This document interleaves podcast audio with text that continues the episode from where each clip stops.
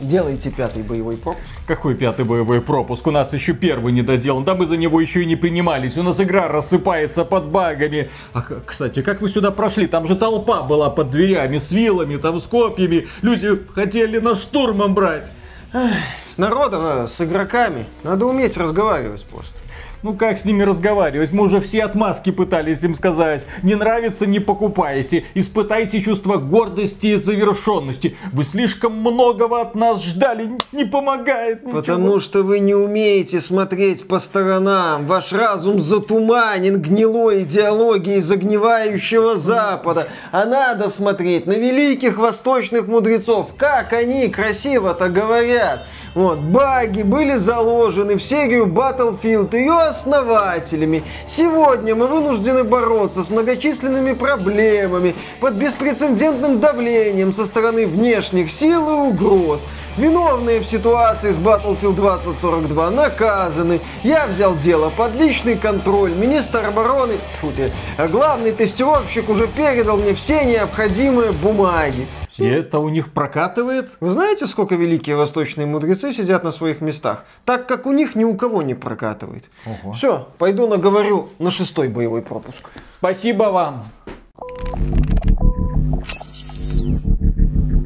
Приветствую вас, дорогие друзья. Большое спасибо, что подключились. И это подкаст про игры, где мы обсуждаем важные игровые новости и события в игровой, естественной индустрии. И, казалось бы, Новый год прошел. О чем тут говорить? Какие новости? Что тут обсуждать? А их есть у нас, потому что есть компания Electronic Arts со своими прекрасными, эффективными менеджерами, со своими ребятами, которые всегда гораздо отстаивать честь родной компании и обвинять, естественно, во всех бедах кого правильно правильно, пользователи. Это не мы плохие, это вы просто не умеете ждать. Что же произошло в первую очередь? А дело в том, что после новогодних праздников глава по коммуникациям Electronic Arts вернулся на работу, проверил Reddit и Twitter и узнал, что фанаты Battlefield злые, поскольку от нас не было апдейтов и сообщений в период праздников. Ребята, люди нуждаются в отдыхе. Мы постоянно работаем над игрой. Нам нужно понять, что получится реализовать. И мы обо всем расскажем, когда будем к этому готовы. И потом он произнес фразу, точнее написал фразу, которая вызвала горячайшее бурление. Это прям мастер эпистолярного жанра. Но вы ждете слишком многого принципе, мы уже можем вводить какой-нибудь, не знаю, такой элемент, фонд золотых цитат, как у Бэткомедия. Она есть, тут бабах,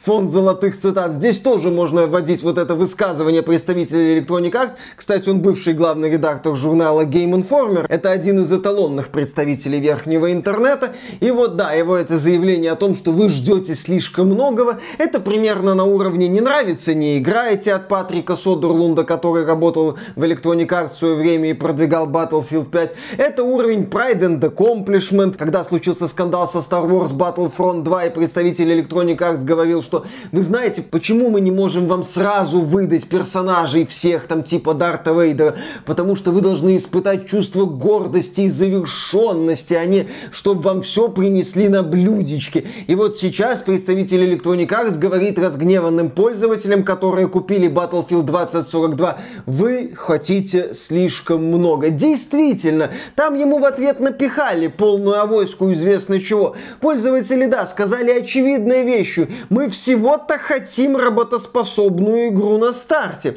Мы всего-то хотим, чтобы нас слышали. О том, что фанаты Battlefield хотят видеть в новом Battlefield, говорилось уже не один год. Постоянно об этом говорится на всех, в общем-то, форумах. Но компания Electronic Arts, судя по всему, это не слышит. А вот сейчас, да, когда представитель Electronic Arts раз протрезвел после Нового года, зашел в интернет, а его там облили не самой приятной субстанцией, он начал плакать о том, что люди хотят слишком много. Люди хотят слишком много, люди хотят слишком много от компании, которая запускает предзаказ игры за 100 долларов, примерно премиальное издание, с четырьмя боевыми пропусками, о которых сейчас уже даже не вспоминают, потому что Battlefield 2042 с треском провалилась. У игры пиковый онлайн за последние 24 часа около 12 15 тысяч, у Battlefield 5 около 22 тысяч пиковый онлайн за 24 часа последних. Это как? То есть вы как-то выпускаете игру в четвертом квартале, это тоже пользователи заметили, перед Новым годом, потом с чистой совестью уходите на рождественские праздники, потом приходите и думаете, а что это люди злые? Действительно,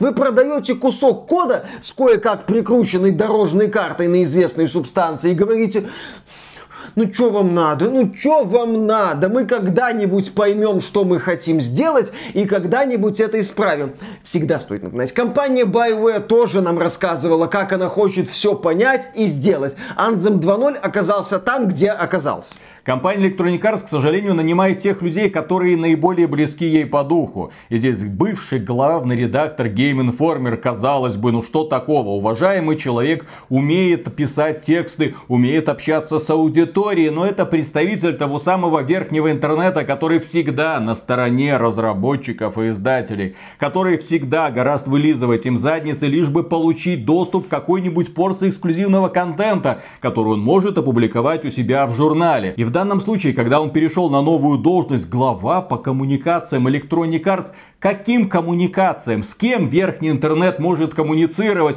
Он не слышит людей, он не знает, что они хотят, и во всех отношениях он будет всегда на стороне компании, какое бы дерьмо она не выпустила. Это то же самое, что какого-нибудь патриарха персиков попросить вести какой-нибудь твиттер какой-нибудь крупной компании. Например, Riot Games. Почему нет? Вот наймите, человек умелый, у него много подписчиков, он там будет рассказывать, он, конечно, будет поливать их помоями. Вы все неправильно поняли, это не игра провалилась, это демонстрация демонстрация деградации игроков как сообщества. Посмотрите на стартовые продажи. Они великолепны. Значит, все у игры замечательно. Нет никакого провала. Отлично, работаем дальше. Тебя забанили, тебя забанили. Ты нахрен, ты нахрен. Просто с точки зрения подобных людей, выпуск таких игр в таком состоянии, это уже норма. Это то самое понятие простить. А что вы хотите? Мы вливали сотни миллионов долларов, потом раскручивали огромную рекламную кампанию, потом предлагали вам много-много разных версий слышь, купи, и здесь еще бонусы за предзаказ. Ну, пожалуйста, а то, что игра не готова, а то, что в игре хреновый баланс, а то, что криво нарисованные карты, а то, что игровой процесс взят из Call of Duty Modern Warfare, а то, что в игре очень мало видов оружия, а то, что в игре нафиг не нужны специалисты, эти вопросы кто решать будет? Ну, вы ждете слишком многого. Действительно, вы охренели, вы нашу игру покупаете, вы заносите нам деньги и ждете что-то в ответ, вы ждете что-то вменяемое, ну елы-палы, вы охренели. Вот вы купили какую? Базовую версию, ну что это такое? Премиальную версию, ну тоже как-то, ну ладно, может мы вас и ублажим когда-нибудь. Здесь момент с выходом игры под конец года, потому что надо. Потому что надо успеть на вот этот осенний рождественский хайп. Надо по-любому выпустить игру, чтобы срубить как можно больше денег, а дальше можно это все попытаться исправить или не пытаться исправить, потом раскручивать очередной маховик пиара к выходу очередной игры с рассказами «ну теперь-то точно мы поняли и справимся в очередной раз, хотя до этого много раз говорили. Здесь можно и киберпанк на самом деле приплести, выпустить игру в декабре, хайпануть, потом сказать, что выйдет крупный патч где-нибудь в феврале, правда он выйдет в конце марта. У них же были похожие речи по поводу «ребята, у нас каникулы, мы вот скоро, главные наши разработчики, они отдыхают, сейчас над апдейтом работают другие ребята, вот вам hotfix, а вот сейчас, вот в феврале, феврале вот наконец-то на рабочие места вернутся те ребята, которые Киберпанк создавали, и вот тогда заживем. Правда, не в феврале, правда, в конце марта, правда, это обновление не то чтобы многое сильно исправило, но ничего. В конце года появится Next Gen версия Киберпанка, и вот она исправит очень и очень многое. А нет, Next Gen версия появится не в конце года 21, а в начале года 22. Но подождите, невозможно бесконечно людей кормить завтраками. Невозможно бесконечно бесконечно ехать на вот этой вот идее, в следующей игре мы все исправим. Народ умнеет, милорд. Поговорка «обмани меня раз, позор тебе, обмани меня два, позор мне», она не просто так появилась. Люди неспроста становятся такими злыми. И у меня ощущение, что компании вот все еще отчаянно цепляются за вот эту вот возможность выпускать недоделанные продукты, извиняться и раскручивать маховик пиара для очередного недоделанного продукта. Но к ним все больше и больше вот это вот понимание подкатывается, что толпа становится все более и более злой, что все сложнее и сложнее верхнему интернету рассказывать о том, как все на самом деле замечательно, а недовольны только неумытые тупые хейтеры. Сложнее становится вот эту вот картину поддерживать. И да, вот мы получаем такие вот заявления. Вы хотите слишком многого. Ну, замечательно. Может, вы дадите что-нибудь, за что стоит заплатить деньги? А, нет, ну ладно. Внимательные пользователи, которые вернулись в магазины после Нового года, внезапно начали обнаруживать, что Battlefield 2042 можно купить уже просто сумасшедшей скидкой 5 долларов. Дисковая версия для Xbox. 5 долларов стоит игра. Ёлы-палы. Совсем недавно за ультимативное издание для консолей следующего поколения просили 120 долларов. 120. И сейчас уже вот так вот обесценилось. Совсем недавно люди молились на Battlefield и надеялись, да в общем-то и я надеялся, что разработчики извлекли уроки из провала Battlefield 5, так внезапно оказывается, что Battlefield 5 это сегодня пример для подражания современной компании DICE. Потому что люди, когда смотрят на одно второе, они делают выбор в пользу Battlefield 5, поддержку которого компания DICE официально прекратила. Что сейчас будет с компанией Electronic Arts и с компанией DICE, это, конечно, интересно. Потому что сейчас за франшизу Battlefield отвечает Вин Зампелло, великий и ужасный, один из величайших деятелей игровой индустрии, но эти изменения будут очень и очень небыстрыми, поэтому возрождение бренда год, два, три, четыре, возможно так. Смотря какой коллектив и как быстро ему удастся собрать. Плюс к этому, что они собираются после этого сделать. Следующий Battlefield должен быть сногсшибателен. К нему не должно быть уже вообще никаких вопросов, особенно с багами. Блин. И здесь главный вопрос, удастся ли Винсу Зампелле договориться с боссами Electronic Arts насчет того, что для разработки нового Battlefield нужно немало времени нужна, по сути, я думаю, новая команда, которая должна разобраться с технологиями, которая должна понять, что дальше делать. Мне кажется, Винсу Зампелли вот очень нужно донести эту мысль, что нужно время, чтобы сделать Battlefield снова великим. Нельзя это сделать за два года, чтобы уже через два года Electronic Arts, высунув язык, организовывала очередную суперпрезентацию с очередным красивым постановочным трейлером, не имеющим к реальной игре никакого отношения, и чтобы в конце года вот уже вышел Battlefield, а потом, когда люди придут и скажут, ну это же огромная куча известно чего, мы ответим, а вы знаете, как сильно мы тужились? Пожалейте наши жопы.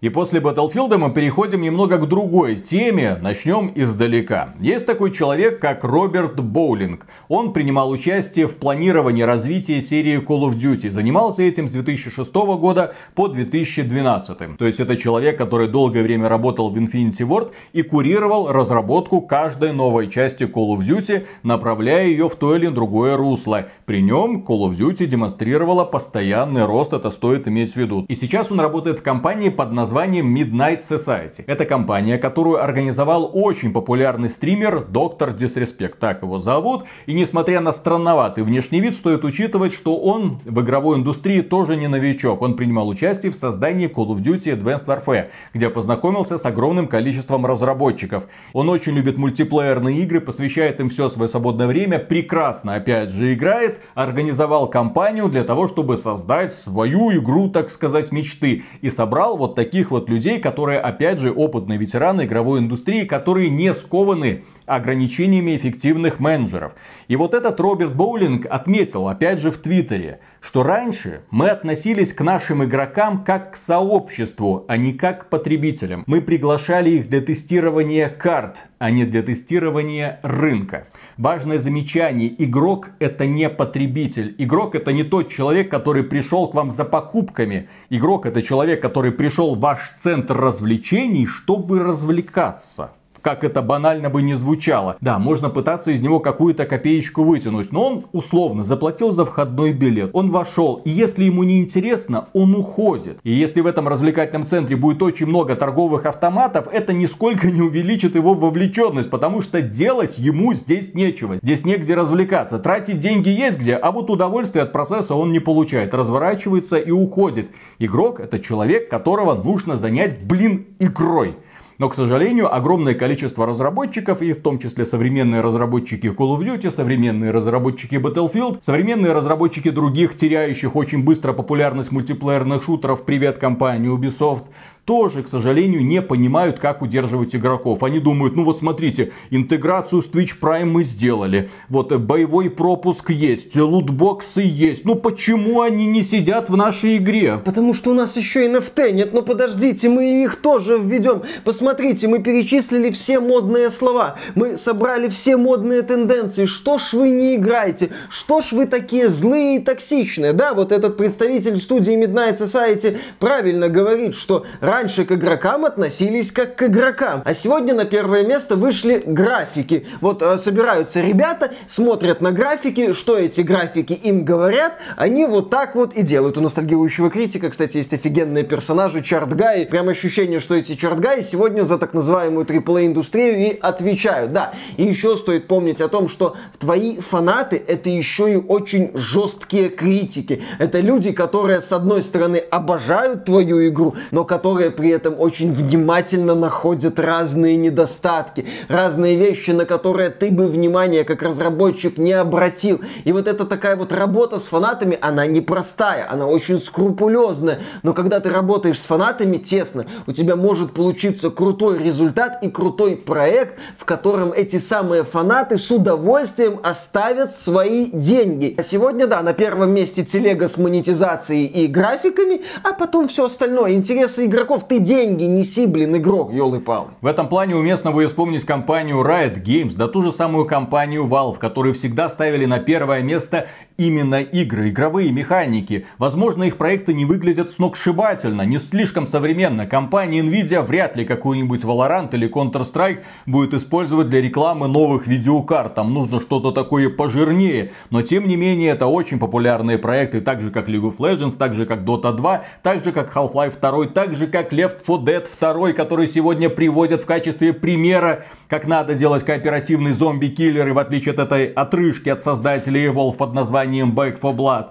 Но тем не менее, вот, смотрите, подход. Если в игре крутой геймплей, если она собирает огромное количество людей, то люди, в общем-то, будут так снисходительно смотреть на эту монетизацию. Когда-то еще старая Blizzard запустила проект Overwatch, который на старте напоминал игру-заготовку. Продавался за полную стоимость, в котором были платные лутбоксы со случайными призами, включая дубликаты. Но поскольку этой игрой занималась еще, ну, старая старая Blizzard, то, что тогда от нее оставалось, в ней были крутые идеи в игровой механике, которые людям очень и очень понравились. Немало людей говорили, ну это только косметика, успокойтесь, потому что игра увлекала. А потом издатели посмотрели сказали, а давайте мы лутбоксы на первое место выведем, а с игрой что-то будет. И вот игровая индустрия, в общем-то, туда и ушла. Важно то, что разработчики ставят на первое место. Разработчики, когда они смотрят на игроков как на людей, увлеченных играми, а не как на ходячие кошельки, э, которому надо бы этот самый шланг для выкачивания денег как-то подключить. Именно поэтому я с большим уважением отношусь к инициативе доктора Дисреспекта. С одной стороны, смешной дядька, да куда он лезет, что ты задумал, господи, это всего-навсего стример. С другой стороны, это увлеченный игрок, который собрал вокруг себя таких же увлеченных разработчиков. Есть надежда, что появится новая игровая студия, такая же крутая, как Valve, возможно, в перспективе. Или хотя бы такая вот на уровне, как Epic Games, я не знаю. Ну, которая создаст очень крутую игру, очень популярную, которую будет доить до скончания дней своих. Доить очень успешно, заключив кучу рекламных контрактов с кучей разнообразных производителей. Дети будут в экстазе, образы из Fortnite до сих пор очень популярны. Возможно, они пойдут по этому пути. К сожалению, крупные издательства подобный проект сегодня родить не в силах. У них просто нет понимания того, как работать с людьми. Почему? Потому что вот смотрите, кого они набирают. Представители верхнего интернета, которые будут работать с сообществом. Но вернемся ненадолго к Valve и компании Riot Games. Как вы знаете, у них есть очень популярные мультиплеерные игры, такие как League of Legends, Dota, там, Valorant или Counter-Strike Go. И эти люди часто собираются вместе для того, чтобы обсудить, кто чью мамку в какой позиции, в общем-то, пользовал. Собираются они в том числе в реальной жизни. И на форуме Reddit один молодой человек поведал свою печальную историю знакомству с этим сообществом. Он очень любит Genshin Impact, у него боязнь общения. И он пошел в торговый центр, где собираются фанаты мультиплеерных игр, для того, чтобы ну, завести друзей И он туда пришел, ну а там вот это все да, вот эти ребята, которые вот там это болото и, и молит, и прувят. Я тебе объясняю, причем здесь Shadow И молит improved. Это означает, что возможность его резиста крайне мала. Ну, вы знаете, вот эти все занимательные диалоги, на странной тарабарщине они друг с другом разговаривают, и он там подходит, давайте дружить, его спрашивают, а какая у тебя любимая игра? Он сказал, Genshin Impact, боже мой, какая это была ошибка. At that moment he knew you. He fucked up. Ситуация, конечно, с одной стороны грустная. Человек... Ну, его затравили, ну, его обступили, ему начали говорить ха-ха, там, фанат Лоли. В общем, он в слезах убежал домой и сказал, что это такое, что за предвзятое отношение Геншин Импакт к его фанатам. Мне всего-навсего вайфу нравится в коротеньких юбках. С одной стороны, ситуация грустная. Геншин Импакт это действительно такая вот медитативная игра для аутирования в одиночестве. Спокойно бегаешь по миру, убиваешь монстров, роликов, собираешь какие-то полезные ресурсики, у тебя такая вот спокойная, расслабляющая во многом атмосфера. И вот человек, который в этой атмосфере находится, попытался завести себе друзей из другого сообщества. А это другое сообщество напихало ему полную задницу штыков. Ситуация, я же говорю, с одной стороны грустная, тем более, что у человека проблемы с общением. Здесь много, конечно, можно говорить по поводу токсичных игроков из League of Legends, из Dota, из Counter-Strike, но еще раз, это ребята, которые которые каждый день пропадают в компании друзей или не очень друзей, которые играют в такую мультиплеерную игру, где ты находишься в составе группы и ты не имеешь права ложать. Если ты во время матча начинаешь тупить, то ни о каком добрососедском отношении даже не мечтай. Тебе твои же коллеги напихают по полной программе, потому что от тебя, конкретно от тебя, зависит исход матча. Это не те игры, где один может халявить, а остальные его вытащат к победе. Нет, там нужно работать сообща. Более того, это те игры, где ты можешь элементарно подставить всех своих товарищей, бросив гранату не в то место или не оказывая им поддержку, когда это требуется. Особенно это касается таких игр, как Dota или League of Legends, где карту нужно прям контролировать. И ты элементарно можешь запороть, так сказать, катку, когда пойдешь не в то место. Поэтому эти ребята, которые все время работают вместе, которые все время переругиваются, зачастую очень сильно переругиваются с собой, с командой оппонентов, да как угодно, обсуждают тактику. Это сообщество очень толстокожих товарищей, которые привыкли к манере такое общение. И поэтому последнее, что тебе нужно делать, это приходить к ним с предложением «а давайте дружить». И вот у меня, да, есть вот опыт из моей личной жизни. Что это за сообщество? Я это воспринял, ну блин, ну это офигенно. Последние дни я серьезно увлекаюсь игрой вот этой Wild Drift, League of Legends Wild Drift, потому что, ну, League of Legends. Решил посмотреть, что это такое, тем более там ранговые игры, тем более там наконец-то добавили прикольных персонажей. О, ну все, открыл этих персонажей, решил зайти в игру. Играю в рейтинговые игры. Для понимания, в рейтинговой игре элементарно могут заблокировать. Команда оппонента может заблокировать твоего героя, которым ты привык играть. Заблокируют одного героя, заблокируют другого героя, и вот те персонажи, которыми ты умеешь играть, они оказываются недоступными. Вот как случилось в моем случае. В рейтинговой игре в очередной партии мне заблокировали одного персонажа, которым я играю, второго персонажа, которым я более-менее умею играть, и я остался ни с чем, потому что я игрок такой себе, скорее новичок, и вот э, третий герой какой-то, блин, ну вот какого-то взял. И вот я появился на аренке, вокруг меня товарищи, я сижу, пытаюсь понять, так, вот эта способность, что делает вот это, куда так, а теперь мне как бежать, как мне воевать, и где-то в течение минуты мне приходит сообщение, сука, удали игру.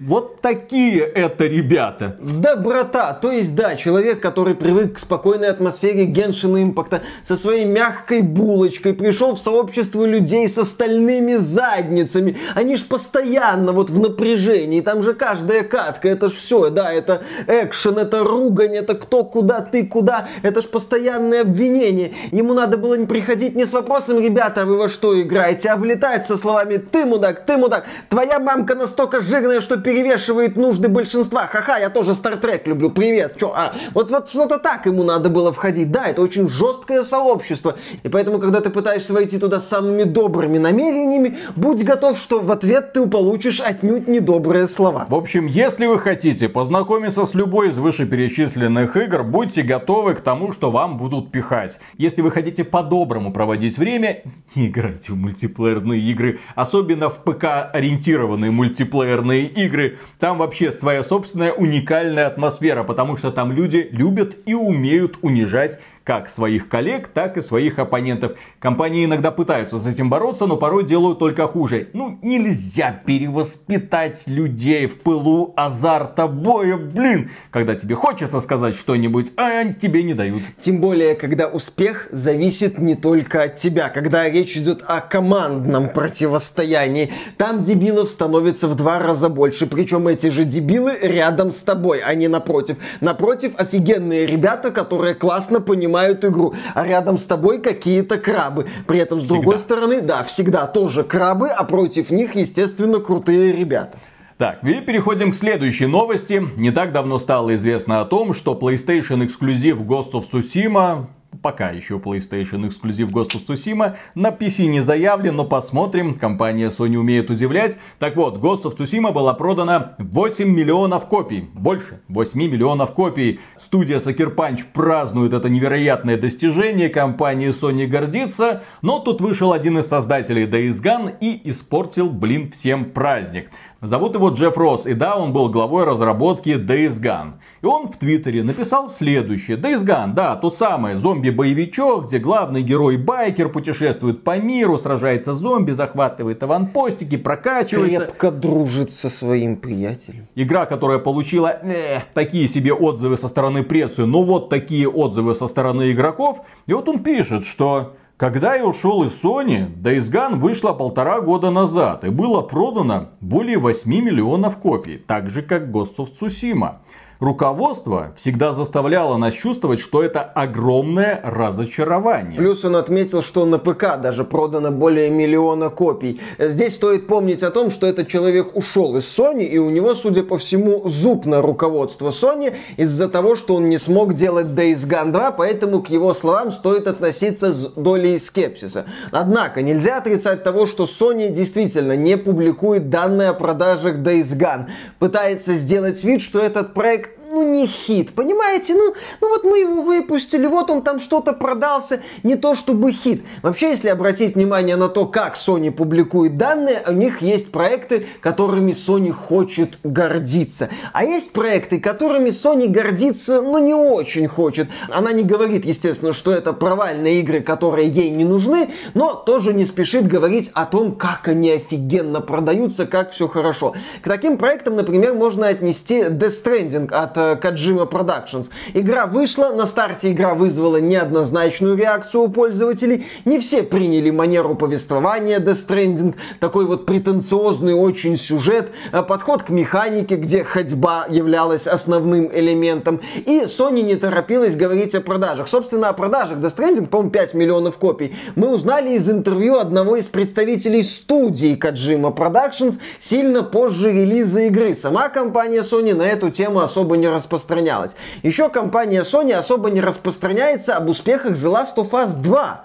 Хотя, казалось бы, мега-хит. После релиза игры там 3 миллиона копий, я уже не помню, за день, за 3 дня, потом еще сколько-то миллионов копий, еще сколько-то миллионов копий, а потом такая вот тишина. А даже по поводу Last of Us 2 для игры вышло обновление с э, улучшением для PS5, но как-то вообще без пафоса, без помпы. Блин, до Next Gen обновления для Uncharted 4 эффект не анонсировали. Ну, там это еще не и платное. Обновление, это Next Gen версия Uncharted 4. Да. А вот для Last of Us обновление вышло как-то тихо, и Sony предпочитает об этой игре особо не вспоминать. Но о Ghost of Tsushima нам говорят. При этом я убежден, ну тут, на мой взгляд, очевидно, что продажи Last of Us должны быть выше, чем продажи Ghost of Tsushima. Last of Us 2 прекрасно продавалась и после. Аналитик НПД, это организация, которая следит за продажами игр в США, говорил, что проект в топе даже спустя многие месяцы после выхода. То есть с продажами у Last of Us все хорошо, но компания Sony, вот у нее есть любимые игры и не очень любимые. И вот Days Gone попала в список не очень любимых, хотя, на мой взгляд, игра заслуживает продолжения. Более того, это игра, которая получила однозначное признание со стороны игроков. Да, люди говорили, ну, недоработанная, да, там куча багов и на старте, да, в общем-то, и после старта. Да, в общем-то, когда игра и на ПК вышла, она была слегка забагованной. На PlayStation она была очень забагованной, но на ПК она была очень хорошо оптимизированной. В принципе, если сравнивать Days Gone с песочницами от Ubisoft, то это прям, о, вот, берите Days Gone, прекрасная игра. Если сравнивать Horizon Zero Dawn и песочницы от Ubisoft, то, конечно же, лучше сделать выбор в сторону игр от Sony. Каждый раз, когда ты смотришь, ну ладно, Days Gone, возможно, не удался, да, собрал не очень хорошую прессу, но при этом, блин, если сравнивать с общей ситуацией на рынке, то Days Gone это вот такая вот игра получается. Киберпанк 2077, несмотря на все свои проблемы, в 2021 году выглядит в принципе уже и неплохо. Поэтому да, смотря с чем сравнивать. И разработчики Days Gone не просто так упоминают каждый раз, что пресса фактически игру закопала своими семерками, шестерками и так далее. Почему не шедевр? От Sony мы такого не ждали. Это просто обычная песочница в открытом мире. Были и подобные цитаты в обзорах. А разработчики сделали, да, просто хорошую, увлекательную игру, в которой было не скучно проводить, блин, свое время, что... Но здесь еще и вопросы к компании Sony. А почему она считает, что Metascore является главным показателем успеха Многие игры? Многие игровые компании, к сожалению, так считают. Да, то есть Sony так сильно загоняется на вот этот показатель. Фокус группы. Естественно, чарты, mm. как же без них. Возможно, Days Gone не попал в определение игры витрины, по мнению Sony. Ну, поскольку у него не было таких вот высоких оценок, а Sony возлагала надежды большие на Days Gone. Возможно, на разработку Days Gone было потрачено сильно больше денег, чем на Ghost of Tsushima, и поэтому Sony решила, что проект не заслуживает продолжения или не видела перспектив вот в дальнейшем развитии этого направления. Здесь могут быть разные факторы, почему Sony не поверила в продолжение Days Gone. Но вот сейчас в обществе появляется мысль о том, что на это сильно повлиял Metascore, поскольку Days Gone, ну, судя по презентации, по трейлерам, как ее рекламировали, должна была быть таким вот эксклюзивом от Sony, а стала просто такой, ну, с крепкой средней игрой, и это Sony не устроило. Поскольку Days Gone это не уровень Returnal, например, или Destruction All Stars, то есть игра с претензиями на повыше, возможно, Sony посмотрела на это и сказала, ну, ребята, извините, вы своих амбиций не оправдали. Так или иначе, лично я бы на сиквел Days Gone посмотрел но не на сиквел Destruction All Stars. Не надо. Также после Нового года стало известно, что издательство Sega очень довольно продажами серии Якудза на ПК. Внезапно оказалось, что пользователи ПК любят японский сеттинг,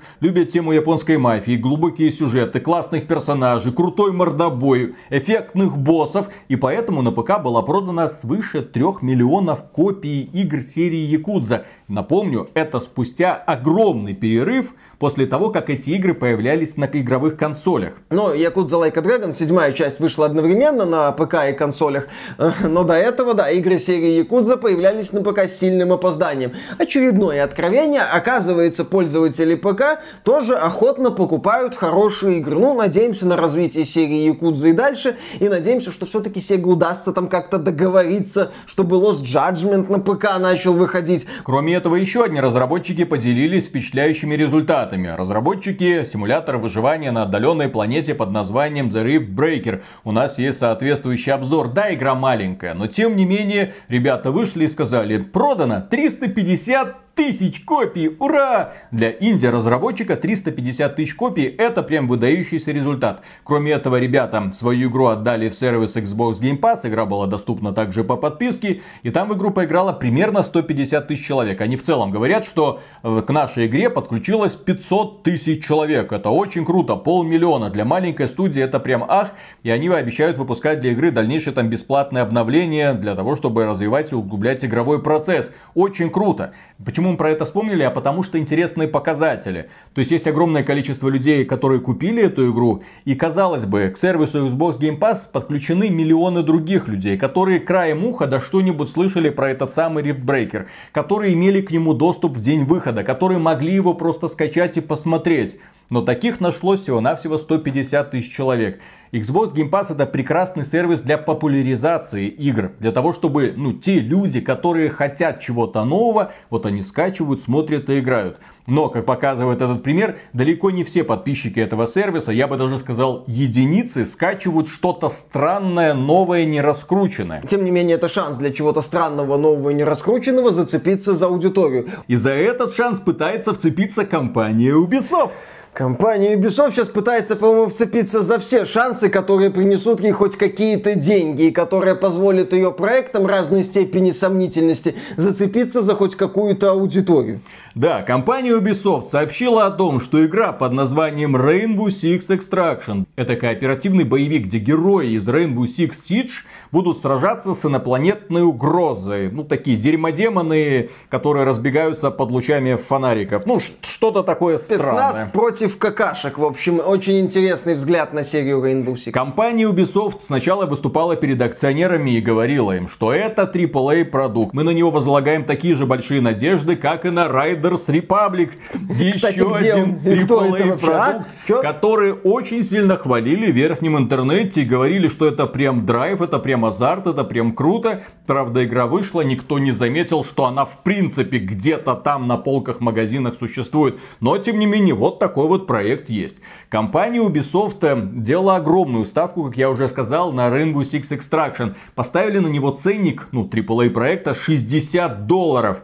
Потом, правда, пользователи оказались не слишком вдохновлены, очевидно, предзаказов было немного, ценник струбили до 40 долларов, про это вы знаете. Да вот сейчас компания Ubisoft догадалась сделать еще один прекрасный шаг. Она продала эту игру в сервис Xbox Game Pass. То есть компания Microsoft ей заплатила какую-то копеечку, чтобы эта игра появилась в этом сервисе в день релиза. Здесь что стоит отметить? Во-первых, крутость Game Pass а никто не отменяет.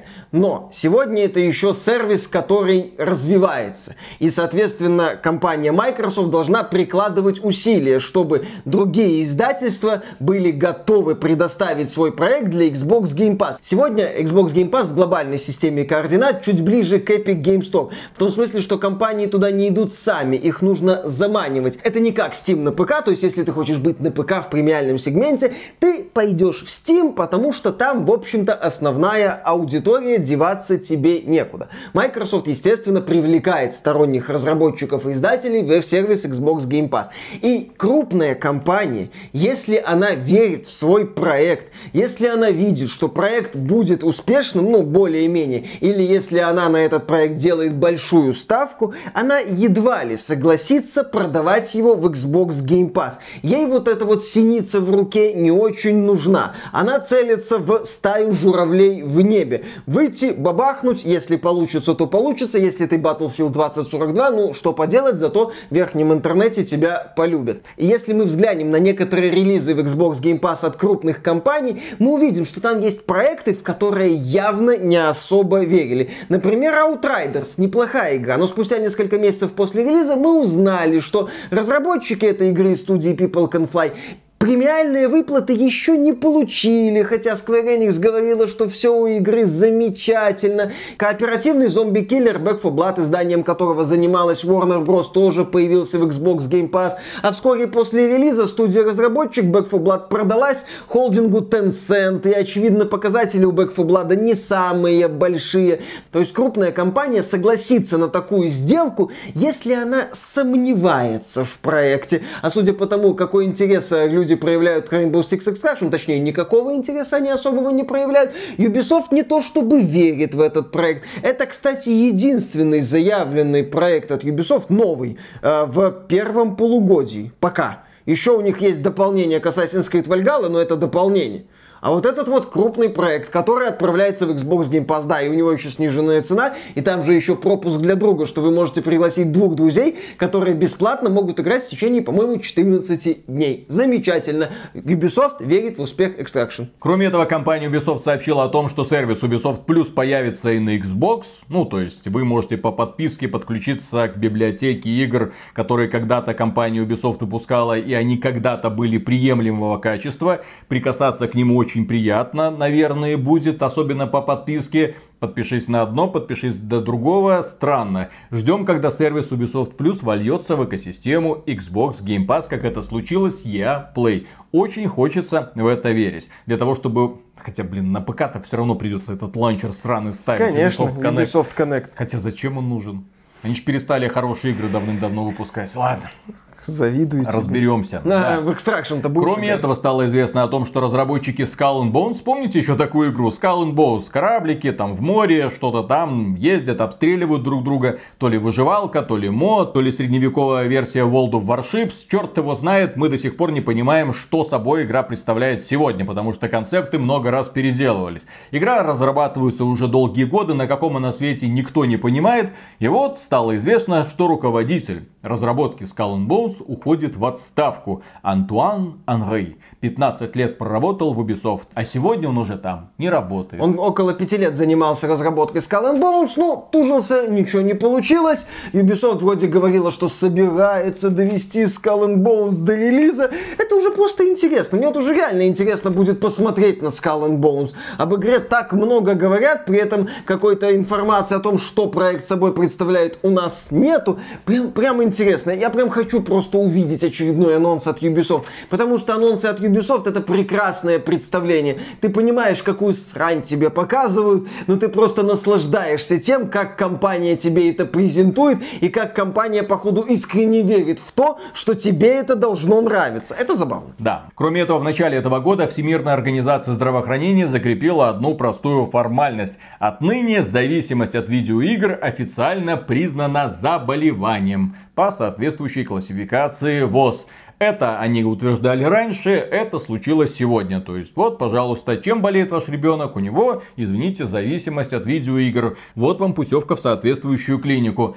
Это реальная проблема, отмахиваться от нее не стоит. Если у ребенка или у человека, даже взрослого, зависимости от видеоигр, то есть они замещают ему жизнь реальную и отражаются на его поведении в реальной жизни, если он даже не просто в них деньги сливает, а если он в них все свое время сливает, это влияет на его физическое здоровье, на его отношения с друзьями, или он из-за них теряет работу, то есть полностью отрывается от реальности, это, естественно, заболевание. С этим нужно что-то делать.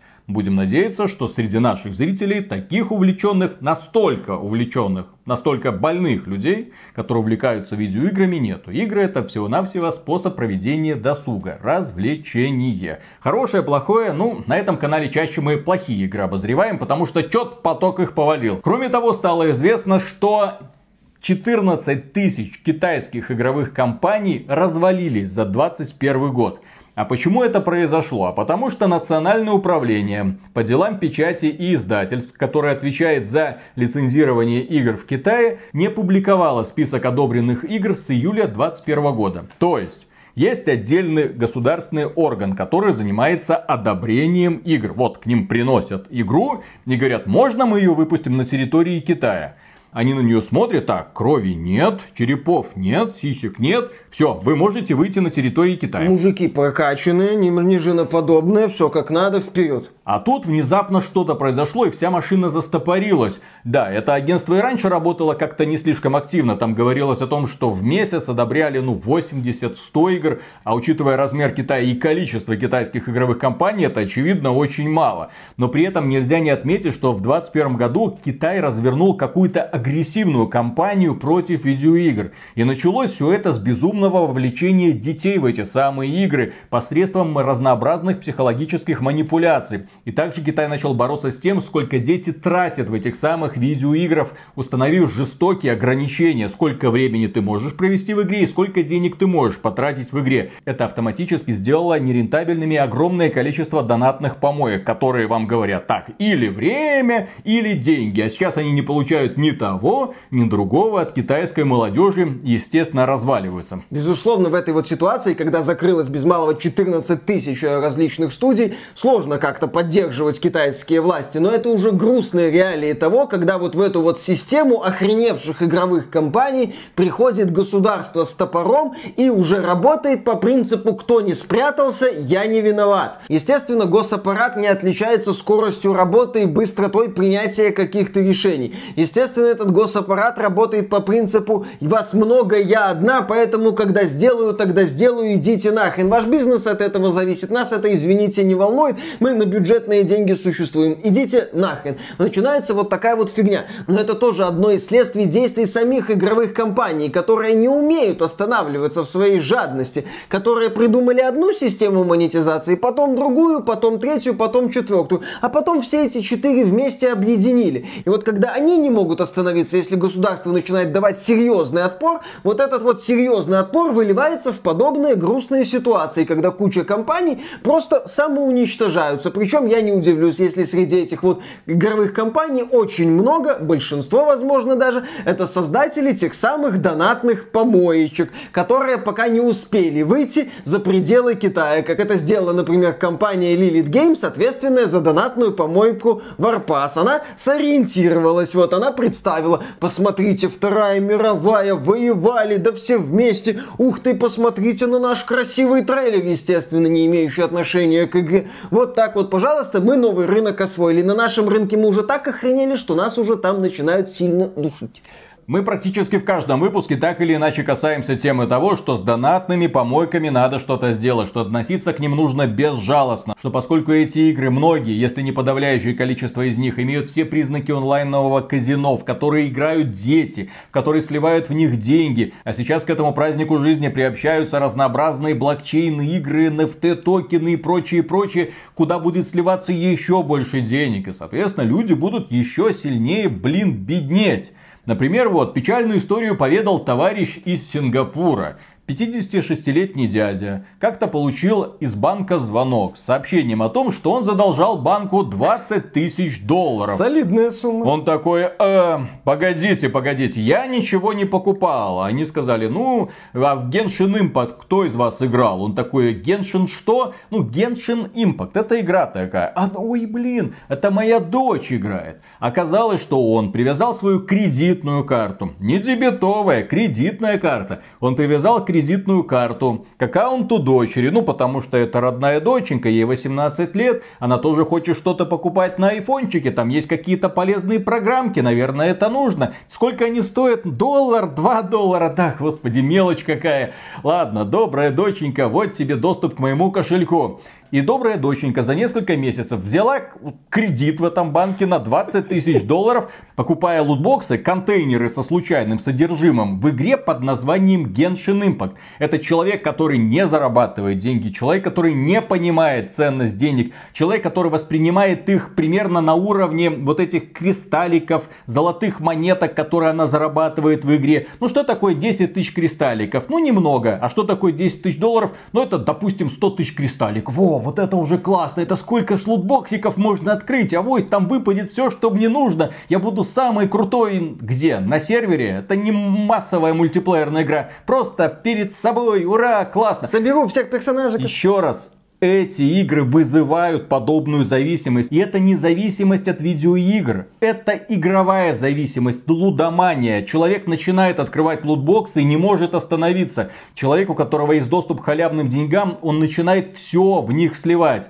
А иногда для него виртуальные предметы становятся первоочередной ценностью, и он начинает продавать реальные вещи. И он становится фактически наркоманом. То есть человеком, который готов все отдать, лишь бы получить шанс то есть не гарантию, а получить шанс получения чего бы то ни было. Меча, копья, щита, персонажика. Вот что такое Genshin Impact. Мы много раз говорили, это игра с системой гача. Это одна из самых мерзопакостных систем, которые только можно себе представить. Это игра, где внутриигровые предметы и персонажи, которые имеют прямое влияние на геймплей, выпадают из этих самых коробочек, которые ты покупаешь за реальные деньги. Если ты начал в это играть, если ты купил одну коробочку, то скорее всего ты потом купишь вторую, а потом и третью, а потом и четвертую. И многих людей от этого уже будет за уши не оттащить. Это серьезная, блин, проблема, которую китайские власти разрешили очень простым способом. Да, попутно отправив на мороз 14 тысяч студий. Поэтому, когда мы говорим о Genshin Impact, мы всегда разделяем этот проект на две составляющие.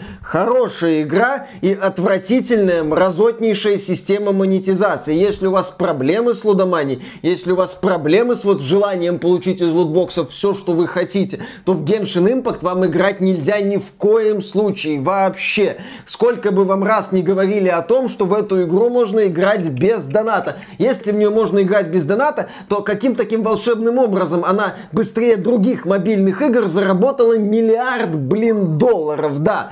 Если рисовать какую-то идеалистическую картину, то я не против микротранзакций как-то глобально. Но я убежден, что микротранзакции надо ограничивать. Нужно приходить к компаниям игровым и говорить, вы здесь охренели, вы здесь охренели, вы здесь охренели. Должна быть такая вот система сдержек и противовесов. Но это вот в моем идеальном мире, созданном моей фантазией. А в нашем мире у нас есть ситуация с игровыми компаниями, которых нет берегов в охреневании, и с властями, которые вот подключаются и начинают, да, брать топор и просто вот хреначить уже без разбора. И из-за чего, естественно, страдают и компании, которые бы хотели, может, и нормальную игру выпустить, а не могут.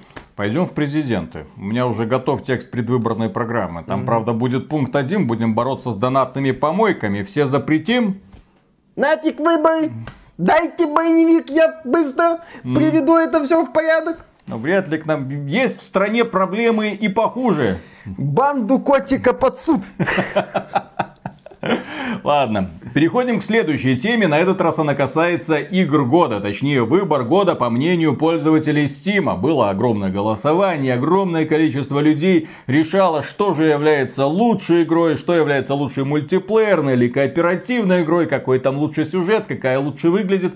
И внезапно, когда смотришь на результаты этого голосования, понимаешь, что пользователи Steam куда адекватнее представителей верхнего интернета, которые недавно раздавали награды в рамках The Game Awards 2021. В частности, пользователи Steam проголосовали за то, что игрой года является Resident Evil Village. Ну, верхний интернет дал и Takes-Two, что тоже неплохо. Ну, Resident Evil Village это игра просто на прохождение, при этом не очень длинная, при этом красивая. На старте там были проблемы с оптимизацией, обусловленные работой систем защиты, но Capcom этот элемент исправила после того, как энтузиаст сказал, что за херня, Capcom сказали, ух ты, как неожиданно, и исправили эту проблему. Плюс это раскрученный проект, и за счет этого, да, он получил игру года. Это, я напомню, мысль о том, что это показатель того, что людям нужны игры, которые просто проходятся, красивые игры, которые просто проходятся, а не NFT говно, которое пытаются пропихивать некоторые издательства. Да, друг познается в игре. Номинация такая есть, ну, лучшая мультиплеерная кооперативная игра. И Takes Two. Ну, Вполне себе логично. заслуженно. Лучший визуальный стиль, Forza Horizon 5, а кто бы сомневался. Не, ну она красивая, но именно визуальный стиль. А красивая Мексика. Ты что-то, что-то, ты против Мексики что-то ну, имеешь? вот в данном случае стоит воспринимать эту номинацию как самая красивая игра. Ну или даже типа игра, которая выглядит приятнее других, а не э, буквально название воспринимать, потому что многие люди, я думаю, так вот и смотрели на эту номинацию. Так, и лучшая игра с выдающимся сюжетом, и здесь поддерживаем пользователей Steam, Киберпанк 2077. Потому что это игра, где реально хорошо прописан сюжет и персонажи, где реально хорошо сделана сюжетная линия с сюжетными же квестами, когда они не багуют. Ну, сюжетные квесты там особо не баговали. Там основная кампания, ну, вот это вот главные линии, несколько ответвлений, которые по-хорошему должны быть обязательной частью главной кампании, хорошо сделаны, в принципе, вот в этом направлении проект работает. Да, я очень рад за Киберпанк, что он получил здесь за лучший сюжет, потому что он этого, блин, заслуживает заслуживает. Кроме этого, компания Amazon, но это самый популярный онлайновый магазин, поделился интересной статистикой. Amazon это не так. Это где бывший руководитель похож на лысого из Brazzers и в свое время летал на ракете в космос, похожей на писюн. Вот так надо описывать Amazon. Это, ну, что, конечно же, приумножает его крутость. Конечно. Так вот, э, компания Amazon рассказала, что самые продаваемые игры в рамках этого сервиса это игры для Nintendo Switch. Какой, блин, сюрприз, учитывая, что все остальные платформы давным-давно уверенно перешли на цифровое распространение версий. А у компании Nintendo есть вроде бы eShop, но пользоваться им, конечно, прикольно, но если покупать всякие маленькие инди-игры, а если покупать какие-нибудь крупные игры, то лучше брать их на картриджах во время распродаж. А еще Nintendo, напомним, это немного продавец игрушек, это элемент культуры. Купить именно вещь, которую ты держишь в руках, будь то пятая по счету Switch, но уже другого цвета под Animal Crossing и Animal Crossing в коробочке. Это такой вот элемент культуры Nintendo, который пока еще не отходит. А мипки опять же взять, вот покрутить в руках. Вот этот вот элемент Nintendo, он да, все еще популярен, и поэтому Nintendo продолжает свои игры активно продавать на картридж. Да, и так Также компания Amazon сообщила о том, какие были самые продаваемые игровые консоли за 2021 год. И здесь внезапно порядок имен вас, наверное, удивит. На первом месте Nintendo Switch. Ничего удивительного, самая популярная, самая недорогая игровая консоль с огромным количеством уважаемых брендов. Я думаю, все люди так чисто из любопытства, так, а что такое Animal Crossing? Ну, возьму с Animal Crossing. О, а что такое Mario Kart? А, там вроде что-то было. Ну так, чисто по приколу, наверное, многие люди берут эти самые консольки. Следующая консоль Xbox Series S. А нам же в течение всего года говорили о том, что PlayStation 5 обходит Xbox, что разрывает просто в клочья, чуть ли не в два раза. Оказывается, Xbox Series S лучше продается, чем PlayStation 5. А, да, ну... потому что на третьем месте находится PlayStation 5. Ну, судя по всему, здесь у Microsoft очень серьезные проблемы с поставками Xbox Series X, может быть, из-за этого. То есть Xbox Series S хорошо продается, но PS5 вот глобально продается лучше. Ну, наверное, я не знаю. На четвертом месте находится Xbox Series X, а на пятом PlayStation 4. Вот такой вот занимательный списочек. В этом плане, ну, глобально лучше. Amazon присутствует на рынках Америки, на рынках Европы. Если на рынках Америки и Европы доминирует Xbox Series S, все хорошо, как мне кажется. Ну, в Черную пятницу в США Xbox же Series S стал самой продаваемой консолью. То есть определенный успех у вот этой вот недорогой консоли под Next Gen есть. И заканчиваем этот выпуск примечательной новостью. Игра Babylon's Fall от компании Square Enix ушла на золото. И это та игра, которую вам ни в коем случае не надо покупать. Из-за того, что компания Square Enix поехала кукухой. Игра в России будет стоить 5000 рублей в Стиме эта игра является каким-то странным клоном чего-то в стиле темного фэнтези, где четыре персонажика бегают по узеньким коридорчикам и мочат очень толстеньких врагов, очень долго и некрасиво мочат. Потом рейд заканчивается, начинается новый, погоня за лутом беспощадная и бесполезная. Разрабатывают игру якобы создатели Нир Автомата, студия Platinum Games, но похоже за последние годы разработчики окончательно утратили свой профессионализм. Ни один из кадров Babylon's Fall не вдохновляет. Игра вызывает вызывает вопросы. Во время бета-теста люди жаловались, что это за хрень такая. Ну, окей. Компания Square Enix думает, что 5000 сделают игру куда ценнее. Ну что, Виталик, будешь играть в Babylon's Fall?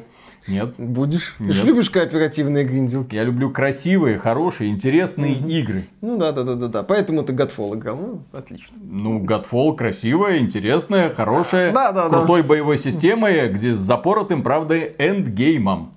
Вот. Угу, да. Кстати, Godfall можно было... Ну, ладно. Ладно. Ну, ладно. Че, че я буду ему рекламу Конечно. Делать? Ну, Пусть Gearbox рекламу делает, издатель. Классно. Конечно. Да. Так что, дорогие друзья, на этом все. Большое спасибо за внимание. Если вам данный выпуск показался полезным, поддержите его лайком, подписывайтесь на канал. Если хотите поддержать этот проект рублем, добро пожаловать на Patreon. Мы за поддержку всегда говорим огромное спасибо. Дальше продолжаем работать. Пока. Пока. Знаешь, какие самые презираемые профессии в 2021 году были? Какие? Ну, если их можно так назвать, профессии. Угу. Первое это майнер. Угу. Не знаю, в какой каталог это входит. Если у них трудовые книжки. Угу. Я майнер, вот вам, пожалуйста. Налоги платите? Какие налоги? А, да а? Вы, вы о чем? Это криптовалюта. Угу. Просто так, что-то там на кошелек упало, куда-то там перевел, где-то потратил. Не имеет значения. Ну ладно, майнер. И второй, разработчик мобильных игр. Потому что, к сожалению, к играм это не имеет никакого отношения. Тоже такой себе спекулянтик маленький. Я же говорю, Мавроди, блин, легендарная личность. Мы его знали, а сейчас таких Мавродиев по всей стране даже не тысячи, десятки тысяч ходят. Много. Тайные свои операции прокручивают. Блин, Купите NFT. Угу. Здравствуйте, вы хотите купить NFT? Дешево акции. Завтра будет дороже. Да. Поспешите. Конечно, и друзей приведите. Получите скидку по промокоду в описании. Вот вам ссылка. Куда? В Магадан, блин.